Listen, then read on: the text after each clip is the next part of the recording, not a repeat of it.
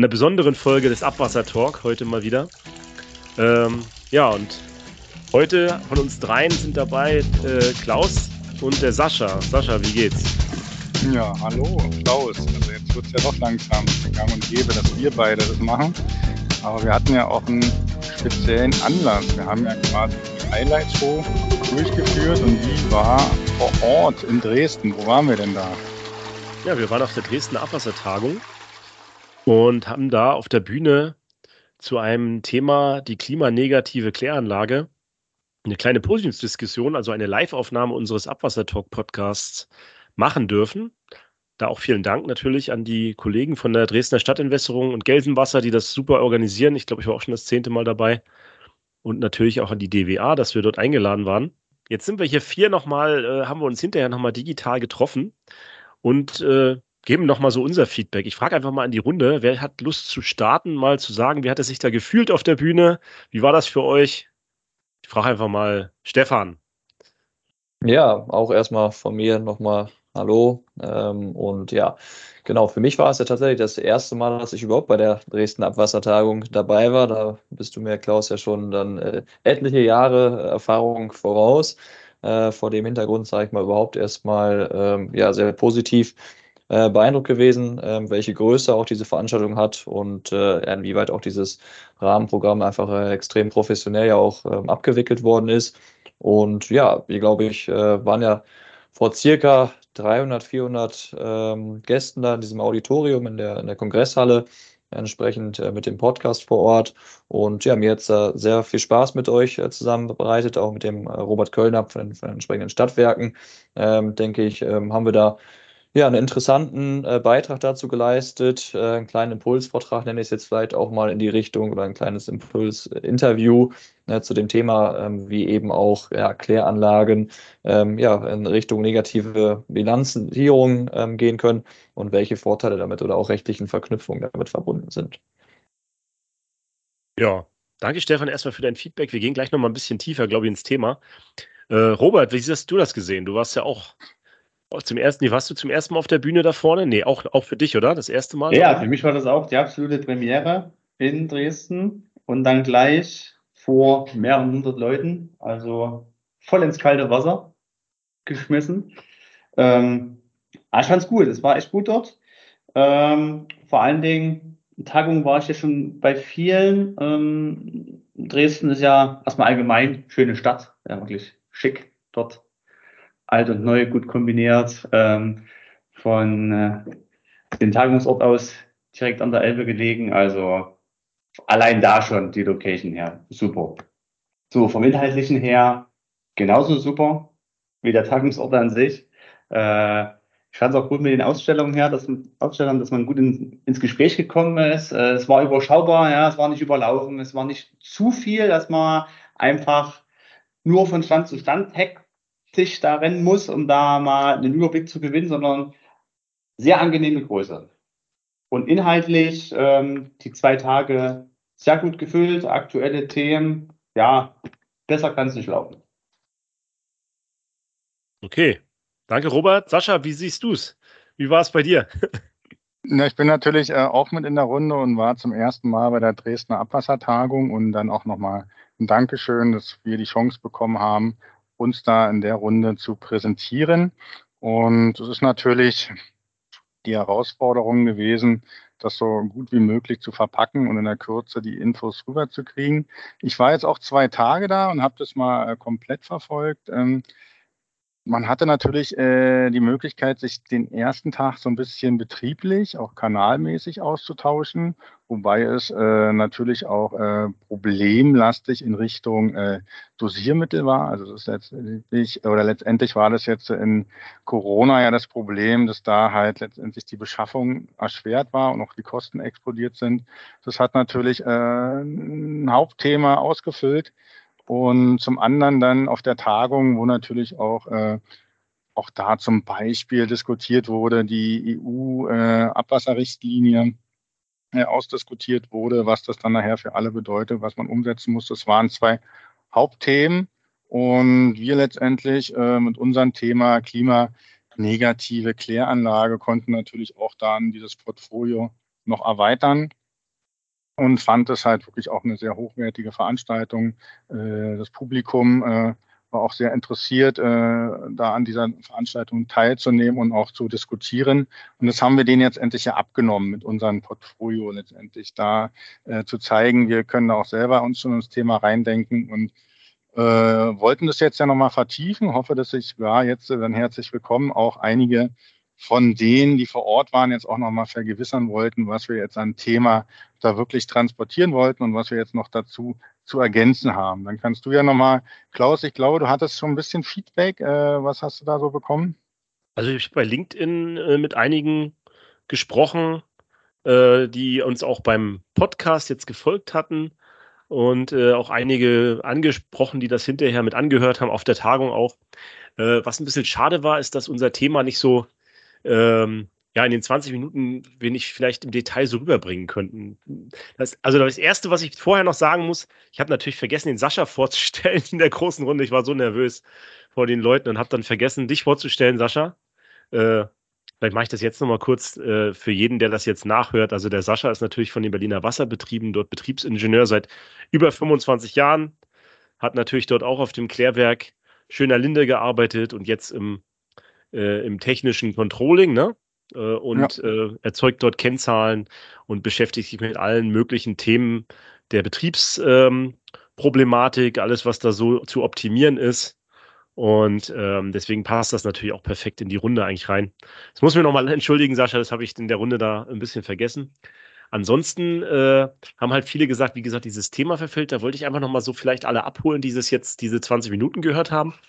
Wo kommt dieses Thema klimanegative Kläranlage her? Also die Idee ist ja, dass man sagt, äh, auf der Kläranlage sind zwei Drittel der Emissionen klimaneutral. Dazu zählen, also per se, dazu zählen besonders die Emissionen aus dem Belebungsbecken und die Emissionen, die entstehen, wenn ich Klärgas verbrenne, weil man sagt, das CO2 wurde vorher gebunden und dann später wieder ausgeschieden.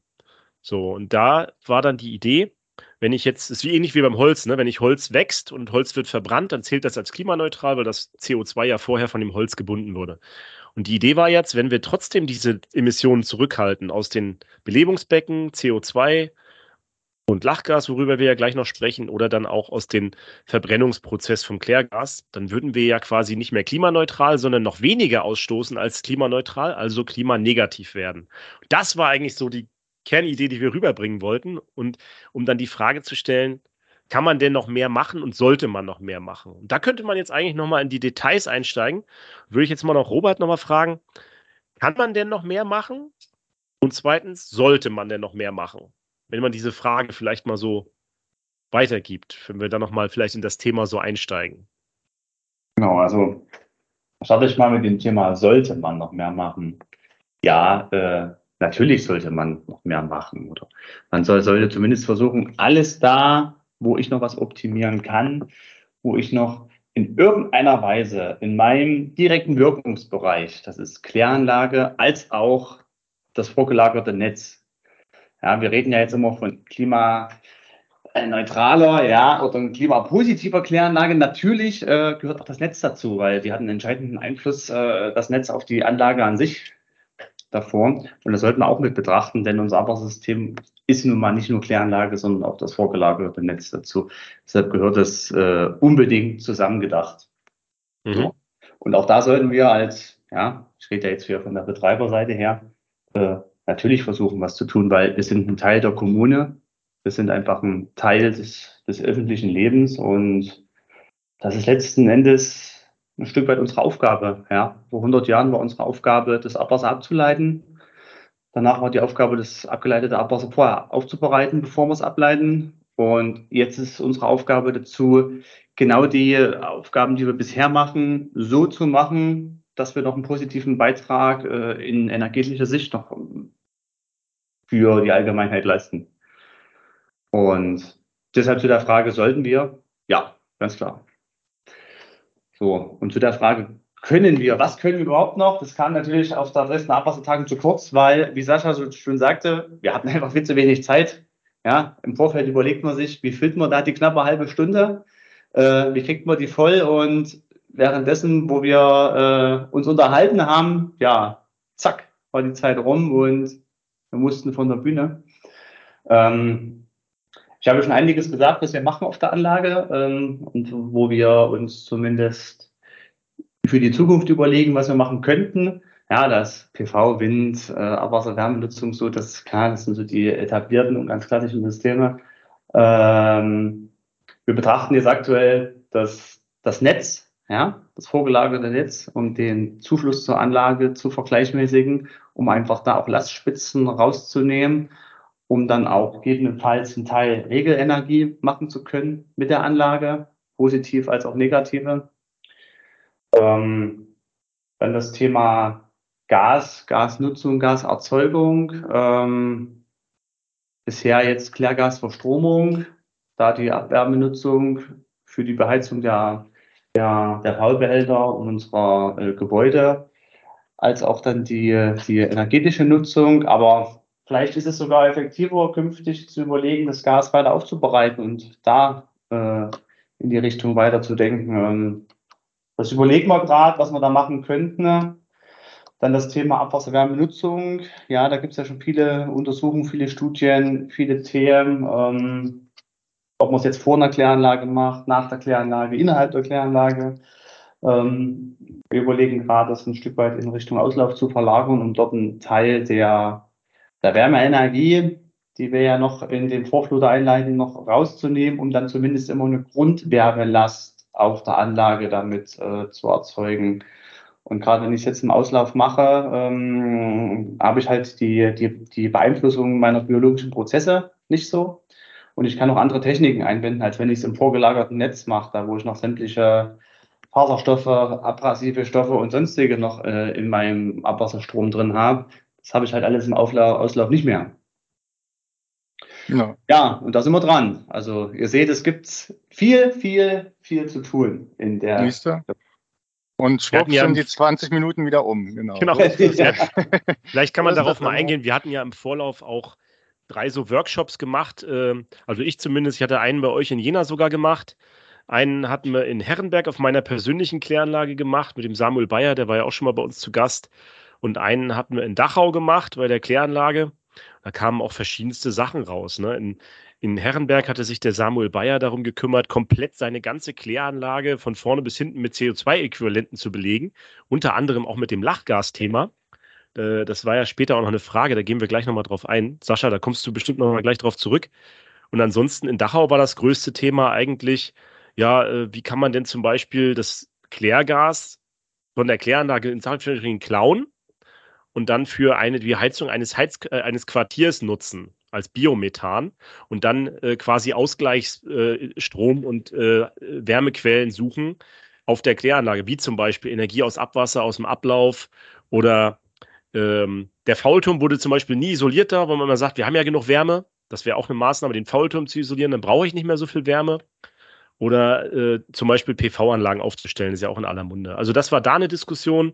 Und in Jena hatten wir ja eine riesen Diskussion damals, welche Möglichkeiten gibt es alles, haben wir ja tausend Varianten uns überlegt, bis hin zum LNG-Terminal selber zu bauen. Also das war so ein Brainstorming mit allen möglichen Sachen. Ne?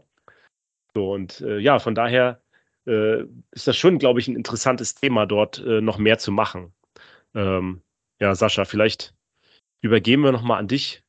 Na, ich äh, springe jetzt auch nochmal kurz ins Thema und würde jetzt noch dazu sagen, man sieht ja schon, äh, wie der Robert gesagt hat, wie komplex das halt auch ist und muss ich auch mal Werbung für äh, mein Unternehmen machen, die Berliner Wasserbetriebe, die hat ja da jetzt auch erkannt, dass das letztendlich ja nicht mehr so eine Einzelne oder so ein Ingenieur einfach so mitmachen kann. Also wir stellen auch Energiemanager ein, gerne mal auch mal auf unserer Seite gucken, wenn man da irgendwie mit dem Thema letztendlich absolut sich auskennt und äh, da mal irgendwie sich in so einer großen Firma einbringen will, ähm, schreiben wir aus und die müssen natürlich dann diese ganze Energiebilanzen von Hausanschluss bis zum äh, Klärwerksableiter im Blick haben und letztendlich dann gucken, wo man da irgendwie einsparen kann. Und dann würde ich an der Stelle nämlich auch äh, zu Stefan rüberleiten. Der ist letztendlich ja auch so eine Art Energieexperte, nur letztendlich auf der juristischen Seite. Und hast du da eigentlich noch was, wo du sagst, äh, Robert hat ja gut zusammengefasst, äh, was würdest du jetzt nochmal den Hörer mitgeben wollen, was du vergessen hast auf der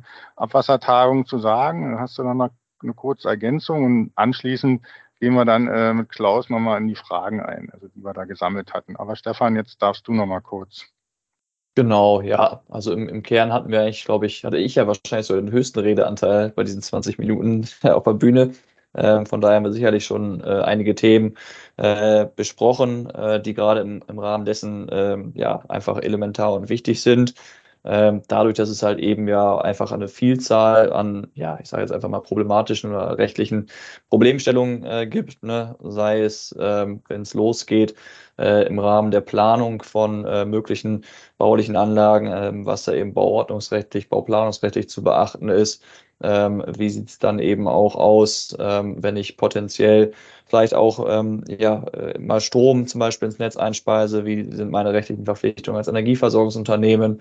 Ne, all das sind dann ja immer auch haftungsrechtliche Fragen, die dann auch vor allem die Leute interessieren. Ähm, also das ist immer so, sag ich mal, in den verschiedenen Rechtsgebieten äh, dann auch, wenn wir bei diesem Thema Vergütung sind, so auch umsatzsteuerrechtlich oder bilanzrechtlich, ähm, bilanzierungsrechtlich, wie man das eigentlich einzuordnen hat, ne, dass man, äh, denke ich, auch nicht, nicht alles in dieser Kürze der Zeit erwähnen kann. Aber wenn ich das richtig sehe, Klaus, hatten wir auch, glaube ich, eine, eine Rückfrage genau zu dieser ähm, Vergütungsproblematik, äh, oder?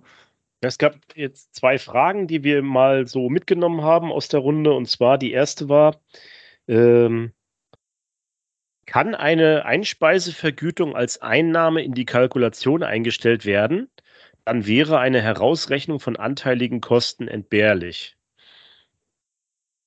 Genau, also das äh, zielt dann ja tatsächlich auch in, in, das rechtliche äh, Thema ab.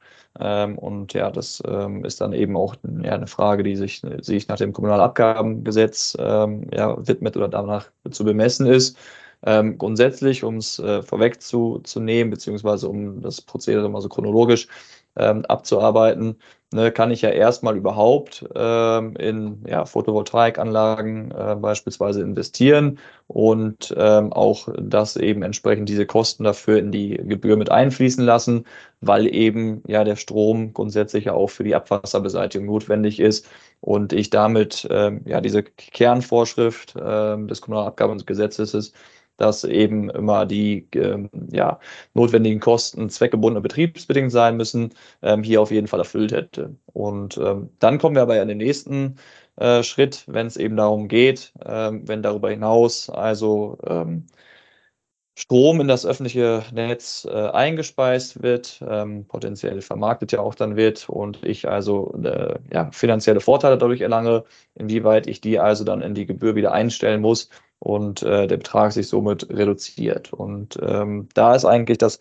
auch äh, ja, das einleuchtende Ergebnis, vielleicht könnte man sagen, dass ich eben also nicht die Gebühren einfach hochsetzen kann und darüber hinaus noch weitere Erlöse erzielen darf, ähm, und die Gebühr außer Betracht lassen darf, sondern äh, ich muss eben auch dann eben diese zusätzliche Vergütung äh, in die Kalkulation mit aufnehmen und entsprechend dann auch sonst den, den Kostenfaktor wieder, wieder reduzieren. Ne? Und ähm, als Ergebnis bleibt natürlich trotzdem festzuhalten, dass ich indirekt die PV-Anlagen durch die Gebühren finanzieren kann. Ne, weil andersrum, wenn ich es eben nicht jetzt, sag ich mal, die Abschreibung dann oder ähnliches, die Kosten dann äh, in die Gebühr mit einbeziehen würde, müsste ich ja auch nochmal die Stromkosten zahlen. Ähm, vor dem Hintergrund kann man eben Ergebnis festhalten, ähm, dass man A, ähm, sich eben diese PV-Anlagen durch Gebühren finanzieren kann und B, aber halt potenzielle Mehrerlöse durch ähm, äh, die Einspeisung dann entsprechend auch dann wieder kostenmindernd zu berücksichtigen sind. Okay, wenn ich aber jetzt vorher weiß, dass ich viel mehr Strom erzeuge, als ich eigentlich brauche. Und ich weiß das bei der Investition schon. Da, gilt das dann immer noch oder ist das dann schon nicht mehr betriebsrelevant? Oder? Ja, vom Grundsatz her ist es dann ja, also äh, trotzdem dasselbe, sag ich mal, ne? weil ähm, Ergebnis muss ich halt einfach dann entsprechend einfach die Kosten bzw. die Gebühr so weit äh, herabsetzen, ne, dass es eben dann äh, im Ergebnis dahingehend fußt, äh, dass ich eben äh, ja zweckgebunden und betriebsbedingt entsprechend äh, nur die Kosten entsprechend dann auch dem jeweiligen ähm, Endnutzer Verbraucher dann äh, in Rechnung stelle. Jetzt muss ich noch mal kurz auch reinbrechen. Jetzt haben wir ja diesen Namen klimanegatives oder Kläranlage gewählt.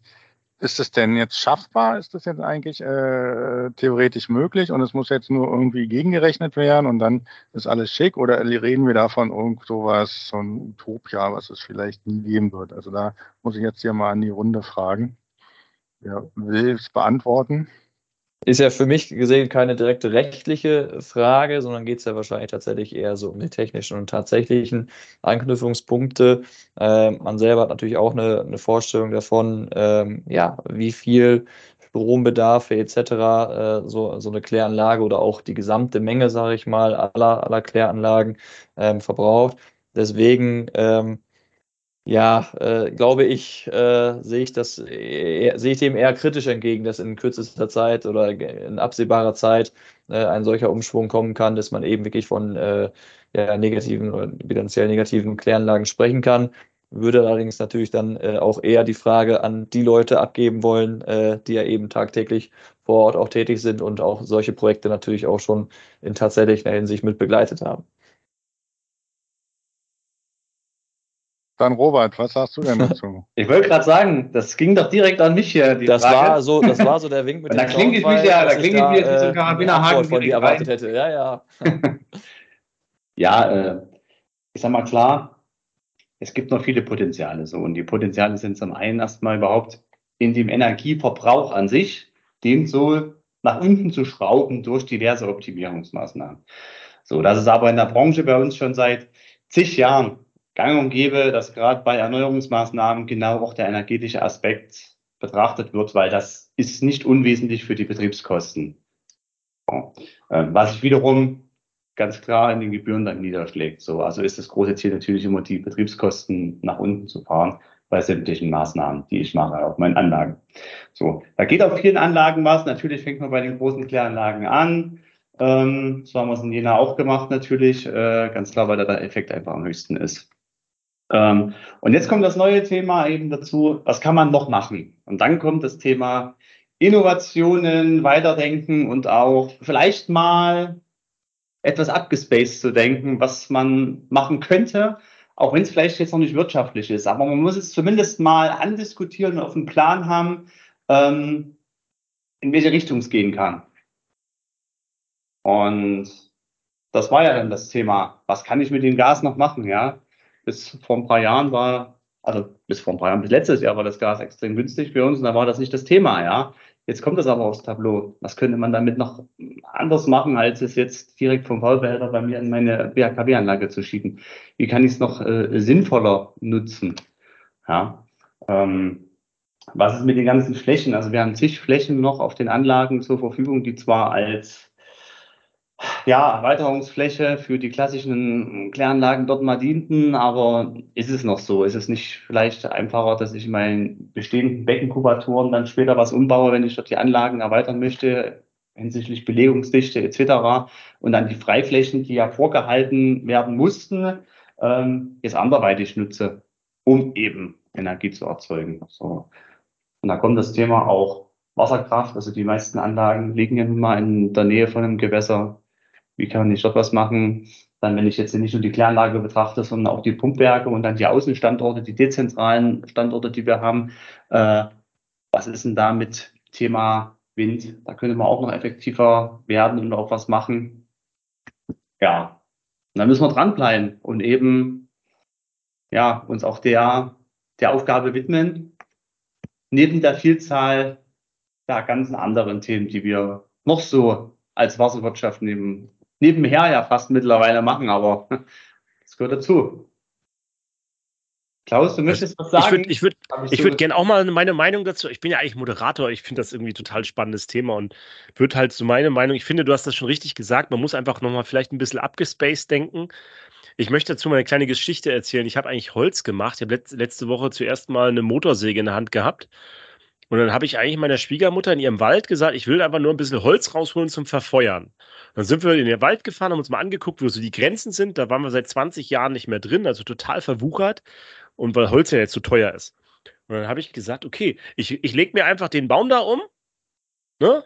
Christa heißt sie. Christa, den Baum lege ich mir um hier und dann mache ich da Feuerholz draus. Dann habe ich für zwei Jahre Feuerholz. Dann sagt sie, Klaus, das machen wir natürlich nicht. Und ich so, hä, warum nicht? Ja, das Holz ist viel zu wertvoll, als das zu verbrennen. Ja, da kann ich Wertholz draus machen. Da kann ich ein Haus draus bauen. Das kann man verkaufen. Dann verkaufst du das und mit dem Geld, was du verkaufst, da kaufst du dir dein Feuerholz, weil das nämlich viel wirtschaftlicher ist. So, und dann habe ich gedacht, das ist doch wie mit unserem Klärgas. Ja?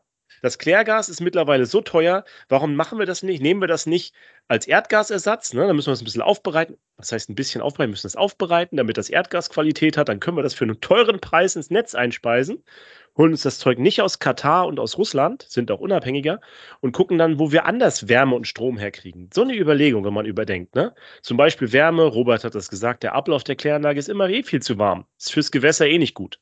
Ne? In, Anführungsstrichen zu warm. So, und Strom, wir haben mega viele Flächen. Wir haben beim letzten Mal den Professor Yadin interviewt zum Thema Nereda. Da könnte man mit viel weniger Beckenflächen theoretisch viel mehr Abwasser behandeln und könnten da überall PV-Anlagen hinstellen. Das ist einfach nur so, oder eine Windkraftanlage oder was auch immer, um Strom ja. zu erzeugen auf den Flächen. Solarfaltdach obendrauf. Solarfaltdach obendrauf, was auch immer. Und wenn man das dann macht, dann hat man natürlich das Thema. Für mich, wenn man es jetzt abschließt, ist das ein politisches Thema. Ne?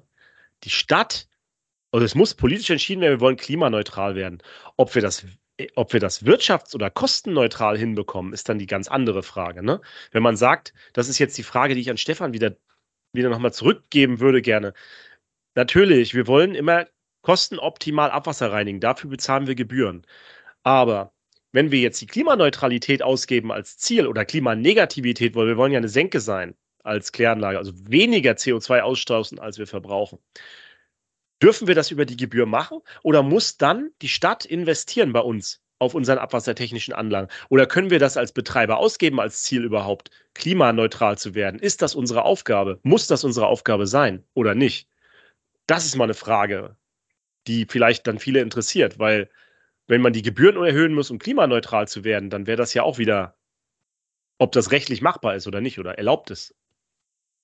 Genau, im Prinzip, ähm, ja, das kann ich als Ziel sowieso ausrufen und ähm, wir haben ja auch schon darüber gesprochen, ähm, dass wir auch ja im Kern ja auch davon, davon ausgehen, dass durch gesetzliche Regulierungsmechanismen, äh, Richtlinien, wie auch immer, ähm, ja auch irgendwann die Verpflichtung sicherlich irgendwann auch mal da sein wird, äh, entsprechend äh, so meine jeweiligen Tätigkeiten auszurichten. Ähm, Im Prinzip ähm, hatte ich es ja eben auch, auch eingangs erwähnt, dass ich grundsätzlich ja schon äh, entsprechend durch die Investitionen ja in, in mögliche, ja, sag ich mal, teure Anlagen, äh, wie beispielsweise eine PV-Anlage, die natürlich in den ersten Jahren natürlich teurer ist als die üblichen Strompreise, die ich ansonsten äh, entsprechend bezahlen müsste, dass ich das entsprechend mit in die Gebühr einfließen kann, ähm, lassen kann. Natürlich dann auch nur äh, in einem verhältnismäßigen Rahmen, das heißt entsprechend ähm, ja auch im, im Rahmen der Abschreibungen ähm, über, über Jahre verteilt. Ähm, aber natürlich kann ich dann entsprechend auch, wie ich sagte, indirekt ähm, diese Investitionen ja über die Gebühr mir finanzieren lassen. Wichtig an der Geschichte ist eben immer nur, dass es eben zweckgebunden ist und betriebsbedingte ähm, Kosten sind, die in diese Gebühr mit aufgenommen werden können. Also es dürfen jetzt keine Maßnahmen sein, die dann eigentlich eher einer Gewinnerzielung oder ähnliches ähm, dienen, sondern es muss schon immer eben äh, betriebsbedingter Kostenpunkt sein. Dafür haben ja viele Betreiber nachher natürlich auch schon irgendwelche Stadtwerke gegründet oder betreiben die. Das ist wahrscheinlich die Möglichkeit, es dann auch direkt zu verkaufen. Also so machen wir es äh, teilweise in Berlin und dann kann man ja auch mehr als über diese Einspeisegesetze sozusagen rückvergüten, sondern äh, am Markt letztendlich marktübliche Preise verlangen. Das ist natürlich auch eine Möglichkeit. Was mir dann noch irgendwie so ein bisschen äh, vorschwebt, ist denn, kann ich denn auch wie andere große Unternehmen dann in diesen CO2-Handel damit äh, einsteigen? Also dass ich jetzt sage, ich kann da auch was verkaufen, äh, kann mich da letztendlich äh, sozusagen äh, refinanzieren oder wie sieht es damit aus? Ja, das ist eine gute Frage, mit der äh, ich mich zumindest noch nicht so direkt äh, beschäftigt habe in meinem, in meinem täglichen Doing.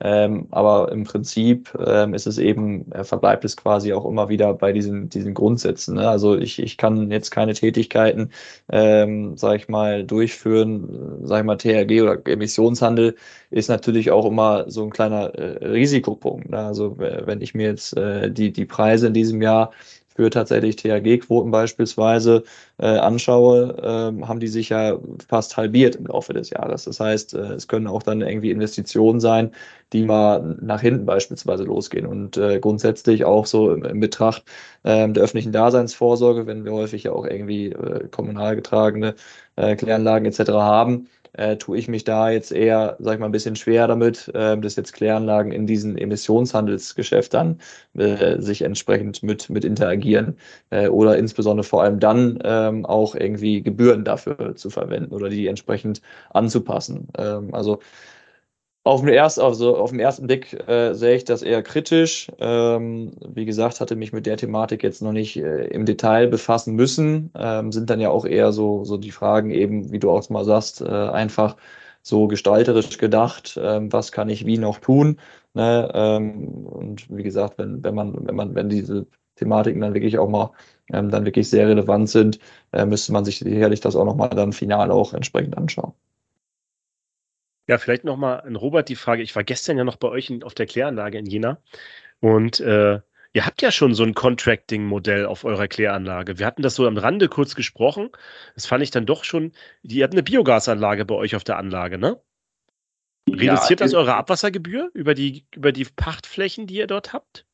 Also erklär das mal kurz ein bisschen und, und vielleicht ja, also äh, wir haben äh, auf dem Gelände der Kläranlage, da ist noch eine Biogasanlage. Ist aber ein separates Unternehmen und ist, die Fläche ist verpachtet auch an das Unternehmen. Es gibt auch keine direkte Verbindung zwischen Kläranlage und Biogasanlage und öffentlichem Netz in dem Fall. Also es ist komplett separat. Äh, separates äh, äh, Betreibermodell an sich und hat mit der Anlage an sich äh, nichts zu tun. Und ähm, die Pachteinnahmen die fließen in den allgemeinen Haushalt des Zweckverbandes mit hinein. Also dadurch reduziert ihr auch eure Abwassergebühr theoretisch. Und die Gesamtstadt würde ja theoretisch durch diese Biogasanlage, wenn man jetzt ganz Jena nimmt, schon den CO2-Footprint reduzieren, weil ich nicht aus Katar mir Gas kaufe, sondern das über Biogas erzeuge. Also zum Teil wird das natürlich für das äh, Fernwärmeversorgungskonzept, ähm, ist das ein Baustein davon. Die Anlage ist jetzt nicht allzu groß, also von der Größe her ist damit ein, ein Stadtgebiet, wird damit äh, energetisch, Wärme als auch äh, stromseitig äh, versorgt. Ähm, aber ja, es ist ein, ist ein Baustein dafür. Es ist ein kleiner Baustein dafür und da, das ist wieder so eine Sache. Äh, wir haben die Flächen und die nutzen wir. Ob wir jetzt äh, selber auftreten als der Energieproduzent oder unsere Flächen zur Verfügung für den Dritten stellen, was wiederum trotzdem der Allgemeinheit dann zugutekommt, das muss man im jeweiligen Einzelfall dann entscheiden. Das ist ja die Frage, die sich immer stellt. Ne? Also auch Stefan oder Robert dann äh, Sascha, wenn wir jetzt die Frage stellen, aus welchem Blickwinkel sehen wir denn die Klimaneutralität? Sagen wir mal deutschlandweit, ja? Deutschland gibt den Bundesländern dann die Aufgabe, ihr müsst es in euren Bundesländern organisieren. Die Bundesländer geben ihren Kommunen die Aufgabe. Jetzt sagt die Stadt Jena zum Beispiel, weil jetzt ist ja jemand aus Jena dabei, oder die Stadt Berlin, Sascha, bei dir, sagt, Berlin muss klimaneutral werden. Ihr hattet ja gerade diese riesen Volksabstimmung da, die leider, oder Gott sei Dank, kann man jetzt sehen, wie man will, so und so ausgegangen ist. Und äh, da will man klimaneutral als Stadt werden bis dann und dann. So, und dann guckt man sich natürlich seine einzelnen Bereiche an. Und da ist dann die Frage, ist ja egal, ob das jetzt der Zweckverband jetzt macht oder der, die Berliner Wasserbetriebe oder ob es auf der Gelände der Wasserbetriebe im, in der Gesamtbilanz kommt es der Stadt zugute. Und das ist eigentlich auch die Frage, die ich auf dem Podium so gestellt habe. Inwiefern guckt denn die Stadt auf uns als Betreiber und sagt, tut euren Teil, macht euren Teil? Und inwiefern kann die Stadt das auch verlangen von einem Abwasserbetreiber, wenn sie sagt, wir haben euch die Flächen ja zur Verfügung gestellt, Jetzt müsst ihr auch, weil Eigentum verpflichtet, was tun. Stefan, weiß ich nicht, kann man das so sagen oder äh, kann die Stadt den Abwasserbetreiber quasi, wenn dann beauftragen, ihr müsst jetzt auch, auch euren Teil tun zur Klimaneutralität oder muss die dann dafür auch investieren oder Geld bereitstellen oder wie kann man sich das vorstellen? Ja, vom, vom Grundsatz her auch ähm, sag ich mal, auch, auch vielschichtig, sage ich mal, insgesamt diese Frage, ne? ähm, von wem natürlich ja. äh, entsprechend überhaupt erstmal äh, diese Ziele äh, ausgerufen werden. Es ist äh, seitens der Politik, es ist äh, schlussendlich irgendwie auch die Gesetzgebung etc., ähm, von wem da entsprechend dann auch äh, die Vorgaben ähm, auch kommen. Ähm, grundsätzlich, äh, sag ich mal, wenn du sagst, irgendwie Eigentum verpflichtet, ähm, ist, ist damit nicht direkt, indirekt, sag ich mal, so vorgesehen, dass ich auch äh, irgendwie klimaneutral auf, auf meinen Flächen irgendwie hier handeln muss. Also äh, das, äh, das sieht das Recht jetzt so in der Art und Weise nicht direkt vor, äh, dass darüber, sag ich mal, solche Verpflichtungen äh, ausgesprochen werden können. Ähm, es geht dann eher, sag ich mal, äh, ja, in, in dann eben andere Bereiche, äh, sag ich mal, also kommunalrechtsmäßig, ne, welche Vorgabe dann eben durch ähm, potenzielle äh, Satzungen oder ähnliches dann vielleicht erlassen werden oder Vorschriften erlassen werden, ähm, die dann dazu führen können oder also als Voraussetzung für die Kläranlagen sind, ja, entsprechend in diesen Bereichen zu investieren, beziehungsweise dass vor allem dieses Ziel äh, entsprechend äh, vor Augen zu haben, da klimaneutral zu werden. Das sind dann sicherlich dann eher diese Regelungsmechanismen, die dann schlussendlich dann auch irgendwann zur Einhaltung natürlich auch dann wieder ein rechtliches Thema sind, äh, wenn es darum geht, ähm, ob vielleicht ein Gericht entscheiden muss, ob, ob das jetzt gemacht wurde oder nicht, oder eben auch dazu ähm, ja, verpflichtet, ähm, gewisse Sachen einzuhalten, wie es zum Beispiel bei dem ja angesprochenen Shell-Urteil äh, der Fall war, wo ja eben auch schlussendlich ein Gericht entschieden hat, ne, dass äh, der Shell-Konzern ähm, dann eben entsprechende CO2-Einsparungen äh, vornehmen muss. Aber letztendlich ist das ja wieder ganz interessant zu sehen, also dass das jetzt nicht nur irgendwie am Betreiber hängt, sondern dass da die ganze Kommune irgendwie äh, beteiligt ist und dass nachher eigentlich auch nicht gesagt wird, ich kann es jetzt auch als äh, Stadt oder so einfach sagen, mein Klärwerk hat so und so viel äh, Potenzial, weil es ist ja eine Gesamtbilanz, die berechnet werden muss. Und äh, ich brauche natürlich auch jemanden, der mir das berechnet. Also ich kann mich jetzt auch nicht hinstellen und sagen, oh, ich kann da jetzt ein Klärwerk berechnen, einfach als Stadt, sondern muss letztendlich das ja auch einverlangen können. Das muss ja auch irgendwie bilanziert sein und letztendlich dann nicht nur über äh, die äh, Geschäftszahlen, da muss natürlich dann auch sozusagen so Emissionszahlen damit rein. Und das ist vielleicht der nächste Weg, dass man das überhaupt erstmal so transparent schafft. Aber wenn wir jetzt die ganze Zeit so über CO2 Emissionen sprechen und sowas alles, war ja auch noch eine Frage. Und das ist ja auch als Thema, wir haben ja auch noch andere Gase so am Klärwerk und die haben natürlich auch noch höheres Potenzial, zum Beispiel äh, auch äh, klimaschädlich zu sein, zum Beispiel das Lachgas. Ich glaube, Klaus hat sich damit irgendwie mal am ehesten beschäftigt und kann da vielleicht noch mal äh, kurz was zu sagen. Also ich habe äh, ich habe mich nicht, also jetzt ich selber habe mich mal informiert, aber das hat unser technischer Leiter hier bei unserer Firma Unitechnics mal rausgesucht. Da gibt es eigentlich drei Formen, in denen das Lachgas entsteht im Abwasserprozess. Ich habe hier so ein schönes Diagramm, aber im Podcast kann man es nicht sehen. Ich versuche es mal rüberzubringen. Also es, zwei Quellen entstehen in der Nitrifikation. Und zwar will man ja vom Ammoniumstickstoff zum Nitratstickstoff gehen. Und in dem Fall kann das kann ein Umweg sein, dass es bei der NH, NH2 Hydroxidoxidation, ne, NH2OH-Oxidation, dann direkt zum äh, Lachgas äh, weiter verarbeitet wird. Und zwar dann, wenn ich nicht genug Sauerstoff vorhanden habe. Genauso kann aber das Lachgas auch entstehen, wenn auf dem Weg vom Ammoniumstickstoff zum Nitratstickstoff NO2- entsteht, ne, bevor dann noch ein Sauerstoffmolekül drankommt kann das auch NO2- durch Ausgleich äh, vom Pufferkapazität dann zu N2O werden äh, wenn nicht genug Sauerstoff vorhanden ist. Das ist eigentlich so, dieser Part ist halt immer dann, wenn man in der Belüftung, also bei der Nitrifikation, also diese beiden Entstehungszyklen, äh, wenn man bei der Belüftung nicht genug äh, Energie an, also Belüftung reinsteckt, also die, die Belebung mit zu wenig Sauerstoff fährt. Ne? Es gibt, ich habe zum Beispiel Betreiber getroffen, die gesagt haben, ach, ich kann meine Belebung auch mit einem Milligramm äh, Sauerstoff äh, pro Liter fahren oder weniger und ich komme trotzdem auf super Werte am Ausgang. Dadurch habe ich natürlich eine super Energieeinsparung, aber jede Menge Lachgas. Und Lachgas ist ja 200 bis, ich habe auch 300 Mal so klimaschädlich wie CO2. Ja, und dieser Umweg ist deswegen auch absolut zu vermeiden. Da wir aber Lachgas nicht bilanzieren, ähm, fällt das halt in der Energiebilanz, in der äh, CO2-Bilanz nicht wirklich auf. Und das ist halt was, was wir in der Zukunft machen können. Der dritte Weg, es kann Lachgas auch noch entstehen in der Denitrifikation. Und zwar auf dem Umweg von NO3 zu NO2- zu NO zu N2. Und zwar kann es dort durch die heterotrophe Denitrifikation passieren, äh, dass einfach noch ein Sauerstoff äh, im Molekül an dieses NO rangebracht wird in der Denitrifikation. Das passiert dann, wenn es ähm, zu wenig ähm, äh, äh, Nitratstickstoff dann vorhanden ist, glaube ich.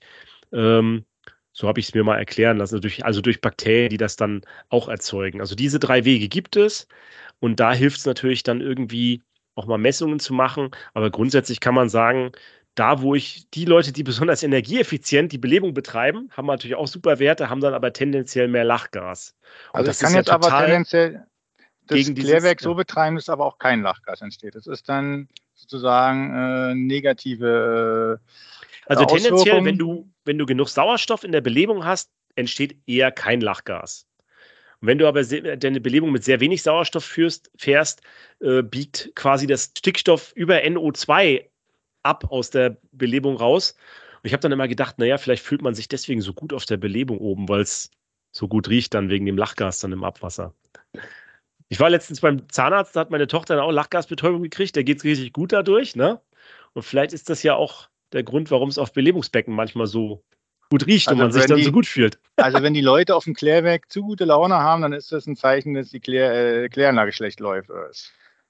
Also ich persönlich finde auf dem Belebungsbecken, wo man darüber läuft, das riecht immer so super. Ich finde das total geil. Also das finde ich, das ist der beste Geruch auf der Kläranlage, dieses frische, dieser frische Geruch über der Belebung, da wo der Sauerstoff hochsteigt. Und da habe ich schon öfter dann gefragt, ob das an dem Lachgas liegt, dass man sich dann da so gut fühlt. Ja. Okay, wir wollten es jetzt eigentlich auch nur ergänzen und deswegen hätte ich jetzt eigentlich, äh, bevor wir dann langsam äh, zum Schluss kommen, aber eigentlich nochmal eine Frage, wo befinden wir uns denn jetzt eigentlich? Äh, wenn ich jetzt sage, null ist noch gar nichts gemacht, fünf ist irgendwo, äh, wir haben erste Maßnahme umgesetzt und jetzt äh, Punkt äh, zehn äh, ist jetzt so viel wie alles ist äh, energieneutral oder auch schon negativ. an welchen kann ja jeder mal kurz überlegen und antworten und wie lange wir eigentlich noch brauchen, um überhaupt in diese Klimanegativität oder Neutralität zu kommen? Klaus, fang nochmal an. Was meinst du? Also ich persönlich sage, wenn die Politik sagt, wir müssen das machen, dann können wir als Techniker da sehr viel machen und sehr schnell auch was machen, wenn die Mittel und Ressourcen vor allen Dingen bereitgestellt werden, also personelle Ressourcen dann auch. Und wenn wir uns auch trauen, die rechtliche Dimension mit so kompetenten Leuten wie Stefan da anzugehen, dann, dass wir uns auch trauen, quasi aus unserer Komfortzone der Technik heraus äh, zu gehen und zu überlegen, wie könnten die Modelle, die wirtschaftlichen Modelle dahinter aussehen. Das ist für mich die Knackpunkt, dass die Politik mitmacht. Und dann geht's, kann, kann das ganz schnell gehen, wenn man will. Glaube was wäre denn, jetzt, was wär denn jetzt schnell für dich? Also schnell ist ja dann auch wieder so ein, so ein Begriff, wo ich mich dann auch bei meiner Einordnung schon schon Also ich glaube, tue. das was ich glaube, wenn jetzt die Stadt Berlin diese bis 2030 wollte ihr klimaneutral werden, ne? Sascha? Wenn ja, das Stadt wollten wir, wir wären ja trotzdem klimaneutral. Also es ist ja nur, äh, diese Gesetzgebung sollte das jetzt zu beschleunigen, aber es gibt ja letztendlich schon äh, das Gesetz und wir machen es dann halt ein bisschen langsamer, aber wir sind ja trotzdem gewillt, es umzusetzen. Ich wollte und nur auch die jetzige Regierung. Aber äh, genau, es ist bis Ich wollte 2040, nur kurz sagen, wenn jetzt die Stadt Berlin entschieden hätte, dass man bis 2030 klimaneutral werden würde, dann wäre glaube ich, der Abwasserbereich nicht der Bereich gewesen, wo es gescheitert wäre. Das wollte ich eigentlich damit sagen. Und ich glaube, dass dann schon die, der Drive bei den Berliner Wasserbetrieben und bei den anderen Abwasserbetreibern genauso da ist. Und ich glaube nicht, dass die Abwasserbetreiber die sind, die nachher, woran es nachher scheitert, dass wir dieses Klimaziel nicht erreichen, vom, wenn die Politik uns unterstützt, sozusagen. Ne? Das, wollte, das, das meine ich mit schnell. Ja, ja, ich sehe es, also ich sehe es zumindest auch ähnlich, dass wir auf jeden Fall erstmal auf einem äh, sehr guten Weg sind, ähm, weil es, glaube ich, auch mittlerweile einfach in äh, den, den Köpfen der entsprechenden Leute und Handlungsträger auch angekommen ist. Also äh, politische Vorgaben, gesetzliche Rahmenbedingungen, alles schön und gut. Ähm, wenn die Leute, die ähm, entsprechend in den Bereichen tätig sind, das irgendwie nicht mittragen oder auch äh, selber nicht innovativ denken oder ähm, dass wir uns jetzt hier auch über diese, überhaupt über dieses Thema ähm, hier mal so einen Podcast machen, die Leute das hören und dann auch diese Anstöße aus der Branche selber, ähm, wenn die nicht existieren, dann sehe ich da viel größere Problematiken. Ähm, von daher denke ich, sind wir da auf einem guten Weg, aber natürlich noch lange nicht am Ziel. Deswegen hätte ich mal auf deiner Skala von, von 1 bis äh, 10, Sascha, hätte ich mal so eine so eine optimistische 4, wo wir gerade sind. Ähm, also optimistisch in der Mitte. Optimistisch in der Mitte. Äh, Glas ist eher halb voll als halb leer. Ähm, aber wir sind da auf einem guten Weg, ja. Abschließend ähm, die, das Statement des Technikers. Äh, ja, ich sehe uns da auch im unteren Mittelfeld. Ähm, aber ganz gut aufgestellt, vor allem weil es auch in den Köpfen der, der jeweiligen Verantwortlichen, der Betreiber, der, der Leute vor Ort, ja, ohne die funktioniert das Ganze nicht, ja. Die die ganzen Kolleginnen und Kollegen auf den Anlagen, die denken da schon mit. Das ist auch ein, ein Grundsatz in der, in der Ausbildung schon, da fängt das schon an. Ähm, und das zieht sich bis hoch zu den jeweiligen auch politischen Entscheidern, dass auch ähm, die Abwasserwirtschaft äh, da mitgenommen wird und auch mitgedacht wird und auch jeder weiß, äh, es geht nicht ohne uns ähm, und wir sind ein elementarer Baustein dafür. So, ich denke auch, dass das mit schnell bedeutet, dass das 2030 alles umgesetzt ist. Das wäre schnell, weil man ja noch technisch was bauen müsste und umsetzen. Und wenn wir uns aber letztendlich ein bisschen langsamer bewegen, dann schaffen wir es nach den Vorgaben bis 2040 oder 2045. Also von unserer Seite auf alle Fälle äh, alle Maßnahmen umzusetzen. Und was das dann gesamtheitlich äh, in der Bilanz bedeutet von so einer Stadt, das muss man natürlich dann irgendwie noch schauen. Aber ich glaube, dass dann wir als Betreiber von der Abwasserinfrastruktur unseren Teil natürlich mit beitragen. Jetzt muss man aber noch mal auch festhalten, dass äh, die gute Veranstaltung äh, bei der Dresdner Abwassertagung hatte natürlich auch als Rahmenprogramm eine Abendveranstaltung. Alle mal Daumen hoch, die das gut fanden. Ich kann ja mal übersetzen. Äh, jedenfalls Dankeschön, genau, für den äh, schönen Abend auch, den wir da äh, miterleben durften und äh, gute Verpflegung, äh, bisschen Programm, guter Austausch mit äh, den anderen Betreibern. Also das war natürlich auch nochmal eine nette Sache. Ich finde, wir sind jetzt durch. Klaus, hast du noch was zu ergänzen, bevor wir die Abschlussworte sagen? Nee, ich finde es ganz toll, äh, dass wir da eingeladen wurden, auch von den Kollegen aus äh, Dresden und von der DWA, dass die uns da die Chance gegeben haben, so ein neues Format auch mal auf der Bühne zu zeigen. Das war ganz toll und hat mir richtig Spaß gemacht und äh, ja, fand es jetzt auch gut, dass wir nochmal eine Nachdiskussion ein bisschen gemacht haben. Ich hoffe, das wird jetzt allen ein bisschen klarer, äh, was wir damit gemeint haben und dass das natürlich auch jetzt noch äh, in der Kürze äh, natürlich schwierig ist, da äh, komplett diese Klimaneutralität oder Negativität äh, überzubringen. Es ist ein Prozess, der angestoßen wurde und ich bedanke mich sehr hier bei unseren äh, beiden Gästen, den Stefan und den Robert Kölner, dass sie uns da unterstützt haben. Und Klaus, hast du denn noch ein paar letzte Worte? Ja, Pantarei, Leute, das Wasser läuft immer bergab.